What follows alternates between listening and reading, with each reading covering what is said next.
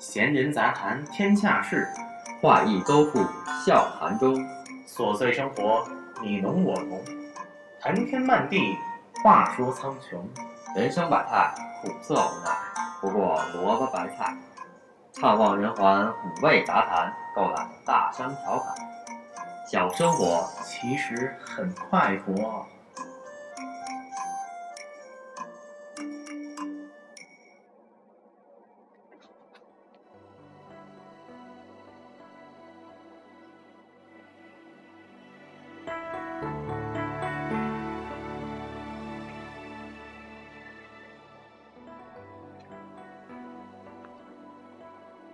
小生活很跨国，我是昂哥，我是木匠。这期呢，我们谈一个相对严肃的话题吧，台湾啊。说起台湾，前些日子不是经常有好多新闻都报道有关于他们这个问题，上面说一些台独啊什么的。对，哎，正好我想问一下，就是他们新闻上说的很多台独，台独，那台独到底是什么意思？台独呢这个词实际上是一个缩写，或者说大家为了方便念怎么去念，还不是个全称。对，它的全称实际上叫台湾独立运动。这台湾独立运动呢，要要是往早的说，往穷究溯源的讲，那就要说到清末去了。那那不是咱的重点。不过对年代有点久远。对，这个实际上咱们如果真正往开谈，也是谈四九年到现在中间这个台独的一个运动。对。那台台独为为什么要台独呢？咱们想想，你咱不可能是台湾好好的，而且我们说台独前提一定要弄明白，台湾现在是什么情况？对，要我说闹掰了呢，闹掰就了，多简单的事情。台湾现在什么情况呢？台湾是自四九年之后，我们知道四九年发生内战，国民党在内战中失利，于是他被迫到台湾偏安一隅。他把他的南京国民政府迁到了台湾，也就是说，这个国民政府，它以另一种形式存在于台湾，继续运作，一直到了现在。因此，他的国号，也就是他当时的国号，当时国号叫中华民国，他现在也叫中华中华民国，一直跟咱国家。对，而这台独呢，分两种，如果细致讲，一一种呢讲叫台独，另一种叫华独。什么叫华独？什么叫台独呢？台独刚刚说了，叫台湾独立建国运动，也就是说他要放弃中华民国的这个号，这也是重新封一个。对，而这华独呢，实际上就是借着中华民国这个号借壳上市，这也就是咱们平时大陆一直反对这件事情。当然，台独更是彻底的反对。我先给大家说这个简单的华独吧。这华独这不也不能是华，咱们华人也是要独独立建国啊？不是这个意思。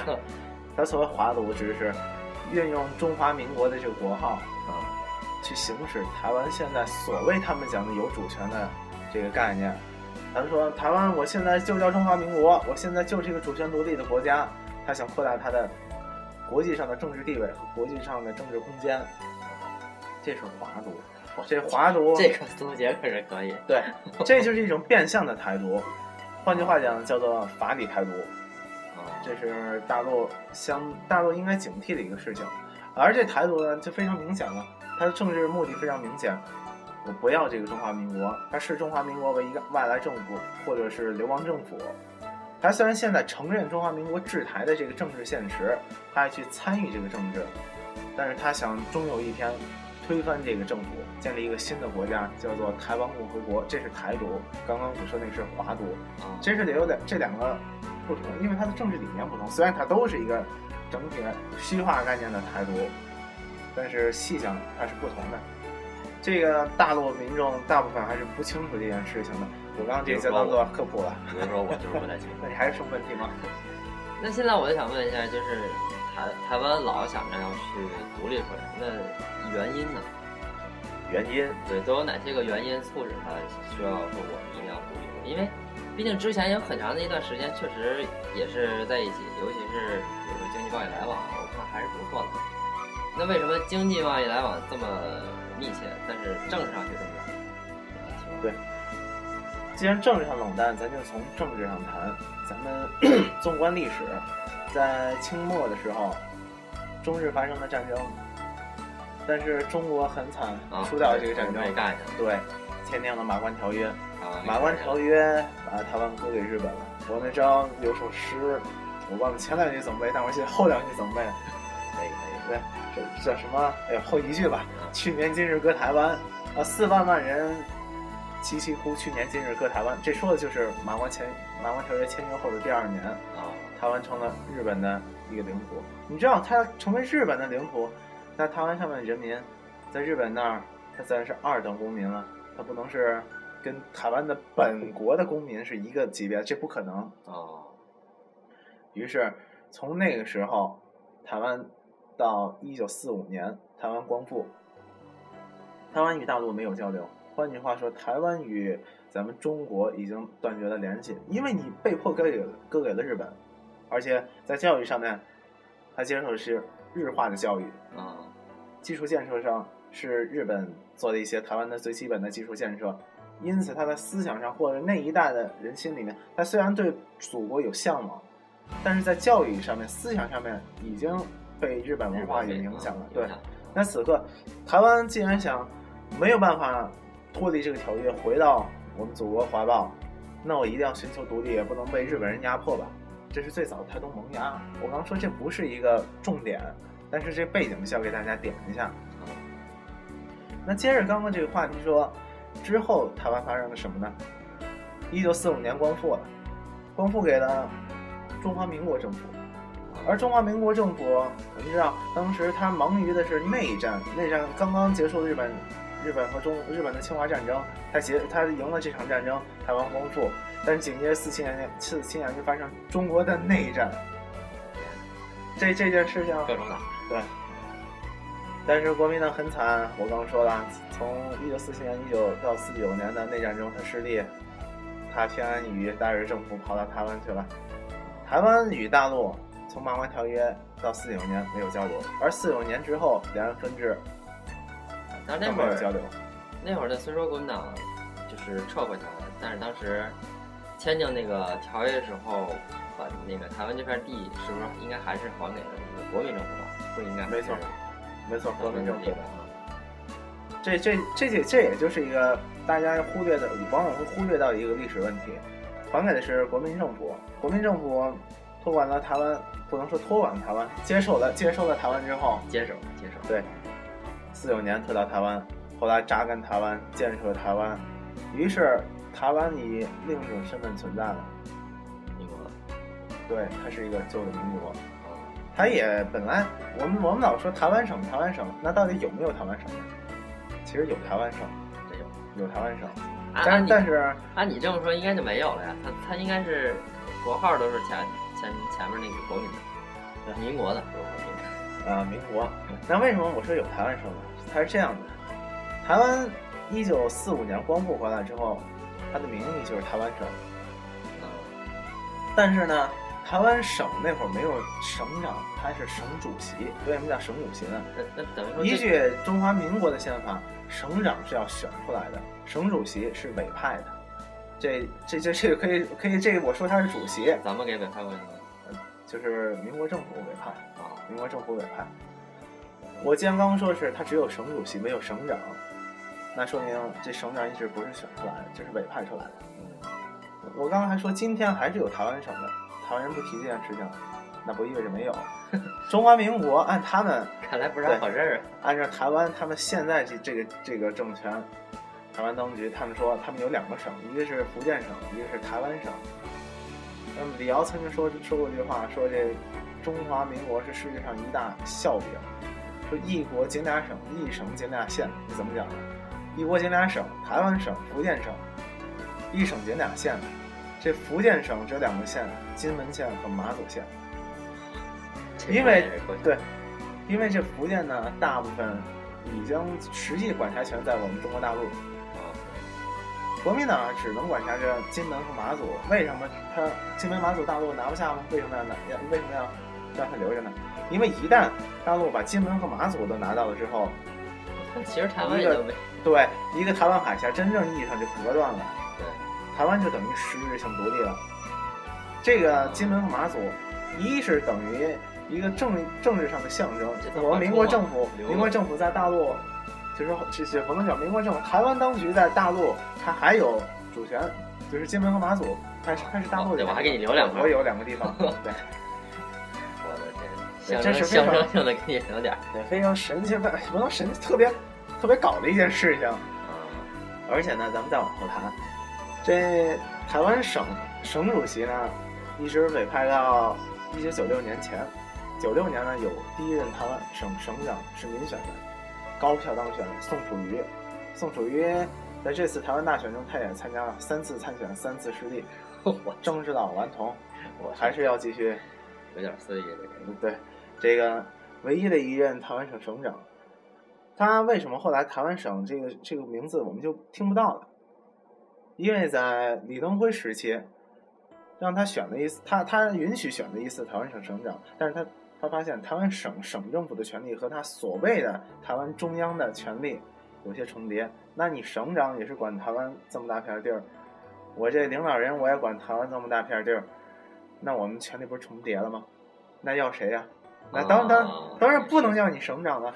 于是实行了动省，动省并不是废省，他把这个台湾省省级概念进行虚化。原来两千四百多人的政府机构，一直精简到。去年只有一百二十多人，而且最近说还要再去虚简化。那同样的，福建省也被虚极化概念了，省化已经虚掉了。有这个台湾有有这个福建省省长吗？没有省长。福建省主席，福建省主席选的吗？不是，我说到主席他是委派的。那哪儿来的呢？他是现在台湾陆委会副陆委会副主任，同时在兼着这个福建省主席。其实就是这些位置还给你留着，但实际上你的权利基本上已经慢慢慢慢被没有什么权利了。嗯，你像这个虚弱的啥也不剩了。对，福建省下辖的只有两个地方，一个是金门，一个是马祖。金门有金门县县长去，马祖有马祖的。那 那要你省长，它就是一个概念。我们有，我们也有。呵呵啥？啊，对。哎。因此，这些虚级概念都是委委派，都不是都不是选举的。那也是给官当清楚，清楚吗？实际上没没有什么活，真的 真的是可以。实话讲是没有什么活，很少。哎，对，那这个台独为什么要独呢？就是因为有一部分人，他发现台湾好像没有特别大的国际生存空间。我们知道。大部分国家并不承认台湾是一个主权独立国家，嗯，确实，而且它就是不是一个主权独立国家，也不是，对，就是挂挂国号。这一小撮人呢，他认为我们应该寻求更大的台湾的空间，我们应该以台湾的身份进入联合国，重返联合国。他认为当年退出联合国，他认为退出联合国是因为台湾的身份退出来的，他从来不认为当时是以中华民国的身份退出来的。为什么当时一定要退出中华民国？嗯，退出联合国呢？因为一是大陆的势力已经已经起来了，他肯定要去代表中国。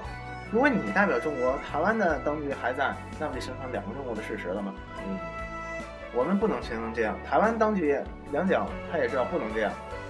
而你留在，如果你即使一定要留在联合国，不以两个中国身份，那就是一中一台，那就等于台湾独立。这更不是蒋介石当局想要看到一个局面。那因此，你来我就走，只有一个中国，啊，这可以说这是四九年之后到两蒋时代内，大陆和台湾唯一的默契了。可以可以，只有一个中国，你代表我，那我就不代表你，一样，一山不让虎。对。那很多人其实其实想问，台湾独立还是这个问题？既然要独立。那现在它是什么情况？我刚刚说它现在是之前的政府的延续。那现在政府延续它不挺好？为什么要独立？为什么要独立？这个有些人想不通。这个是因为我也想不通。对，这个还是咱们可以再细谈一下，为为什么他要独立呢？我刚刚说过，有政治上的，他想要政更大政治空间。然后第二个呢，他想重返联合国，以一个正常国家身份出现。因为这个中华民国这四个字。在国际上是不予承认的。你拿中华民国的护照去参观一些景点，比如说去联合国参参观它的大楼，它是不让你进的。你拿着这护照，没有这个国家，我们看到的国家只有一个叫中华人民共和国，没有中华民国。你也不是会员国，那很抱歉，你不能进。哎，那真的，如果要真是这种人，他们手持这个护照进去还不予承认的话，他们怎么样才能去进入，或者怎么样才能被允许？就没辙了吗？还是没辙，没有办法，暂时是没有办法。但是我说的是刚刚是一部分的景点，这是都是些特殊情况啊，不是它不代表它没有代表性。台湾的护照，它有一百四十七个国家是免签的，嗯，但是它邦交国只有二十三个。当当然，这是调侃一下吧。大陆倒是邦交国确实很多，但是咱们 免签国家，我这前天的新闻说是已经到五十个了，但是这些国家我不想去。都 懂都懂。对对。呃，这个接着说，呃，台湾这个到到这个情况下，他又想成为一个正常国家，因为我刚我刚说了之前那三种情况，于是这些人要密谋着台湾去独立。独立，我还用不用中华民国国号呢？不用，我要独立建国。于是最激进的台独分子就被大家称为台湾独立运动分子。而我刚刚说过的华独，就是他继续想运用着这个中华民国借壳上市。他运用中华民国，他并不是想在中华民国的一中宪法下啊说大陆地区和台湾地区是两个。同属一个国家，但是现在有一些政治上分裂的一个情况，现实的呃治理，他不承认这个概念。啊，华独，华独呢，就是他想用这个名号继续实施所谓独立的现状，但是又绝对不会跟你去谈统一，不会触及这个话题。所以大陆讲它叫法理台独，而台湾独立运动就属于直接就是激进派，我就想独立建国。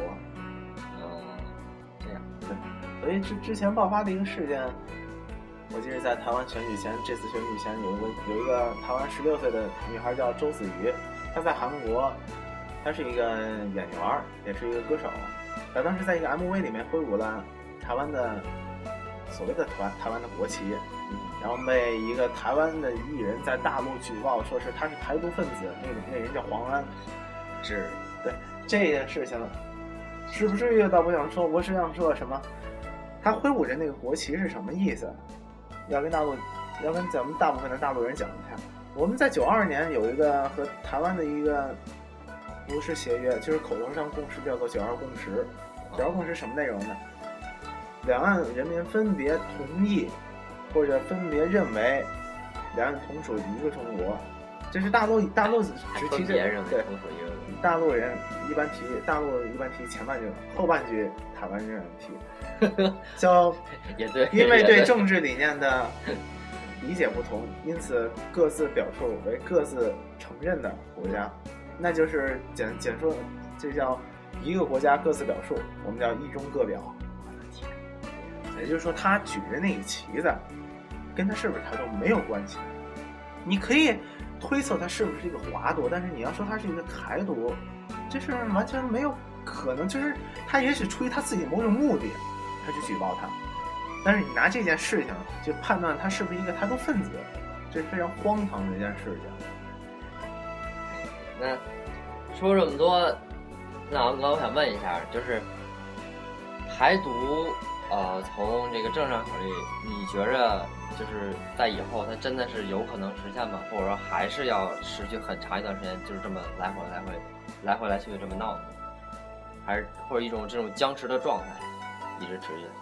我们大陆有过一个好的给台湾的一个政策，叫做呃“一国两制”。咱们现在看到的是一国两制，说是港人治港，澳人治澳，高度自治。然后，但是呢，实际上这个“一国两制”最早提出的是为了台湾，但是很偶然的，在香港和澳门落地生根，结果发芽，拿这个例子给台湾。至于他同不同意是另一件事情，咱们说说这一国两制吧。嗯，我们当时说，只要你台湾同意，呃，以中华人民共和国的国号进行，就是你你你你放弃你中华民国，我可以允许你有自己的军队，而且你高度自治，你可以来中中央去参与的一些政治，你比如说，呃，你你参加政协，我们进行政治协商，这都是可以的，而且中央不会委派任何官员去台湾。这个就是，这个就必须要说到刚刚那个不同、不独、不武了。嗯，当时提出了这个之后，蒋经国，也就是台湾方面的回应就是，一概不接受，不统不独不武。当然，其实还有最最基本的一个叫做不交流不接受。不搭理。对，唯一的交流和接触就是当时的老兵返乡探亲，只是返乡探亲，不是说你回去就能待着，就是，你拿着台湾当局给你核发的一个证件，然后回大陆去返乡探亲，然后看看你是怎么样怎么样的，就可以讲这只是一个旅游的性质，让你再回来。但是这不就是说一个，正是因为当年的内战导致两岸分分离。当年八十年代老兵返乡探亲这件事情进行了之后，一大批大批还健在的国民党老兵纷纷的回到了自己的家乡，去看看当时自己的妻子、自己的孩子。但是，一些很悲剧的情况也就发生了。我举一个例子，有个姓张的老兵，我我忘了他叫什么名字，我在书上看到的。他回到他福建老家，他发现他的母亲早就死了，而且他连哪个坟他都不知道。他去他托去村子里面人。去问这件事情，后来在一个非常小的一个碑，而且上面没有名字。无名碑。对，他当时人家说这可能是你母亲的碑，他他他在那里跪下来抱头痛哭，这是战争的原因，你没有办法。还有另一个老兵，他回去之后，他发现他妻子又跟其他人结婚了，但是他没有原因，为什么呢？你当时走的时候，他妻子一直在等他，一直在等他，直到最后最后国民党撤退到台湾，他跟随国民党部队撤撤退到台湾。他妻子完全没有他音讯，而且无论新闻或者是等等，查不到他的踪迹。他妻子只能认为他死了。他这一幕回去，你你想想，设身处地的想，这是多么的痛心的一幕。你抱着多大希望回来，只能看一眼。即使是他妻子没有再转嫁别人，他来那里只能看一眼，他不能带走他妻子，而且他还不能在大陆留大陆留下。这个文件的时效一到期，他还必须要返回台湾。无论哪种结果，都是他不愿意看到的。因此，很多大陆的老兵当时去了台湾的，返回大陆，他看到这一些情况，他就疯了。他不能接受这个事实，他的精神上他受不了这个冲击。相对于战争给他的冲击而言，这一下现实上的冲击更大。对，这这这是非常残酷的一面。我所以说，不论从情理上，从历史上，我们永远希望台湾。跟大陆是统一的。从这一面讲，我们看到之前有这么多惨痛的教训。如果台湾真正独立出去，那大陆人民愿意吗？你还有什么问题呢？咱们接着谈。我觉着，刚才你这说的我也挺难受。对，这这是一个历史，是历史的悲哀，这没有办法。今天也也算是给我上了一课，因为很多东西确实我也是不知道。然后给各位观众，其实我觉得真的，要是如果对咱们这期有啊兴趣的观众，他对这些事情或多或少会有一些了解，但是也确实也不可能，不可能说所有人都知道所有事情，也是给大家分享一下啊里边的一些个人经验，还有一些知识之类的。好吧，那么这期嘛，咱们也就先到先到这里，然后。下期呢，我们接着谈这个问题，接着谈，接着谈这个问题，但是可能换一个角度，然后我呢就是从经济的方面，经济方面这个角度，然后给大家对谈一下。嗯，好，这这期呢，咱们就到这里。嗯，好，我是张哥，我是木匠，小人活，我们下次见，拜拜，拜拜。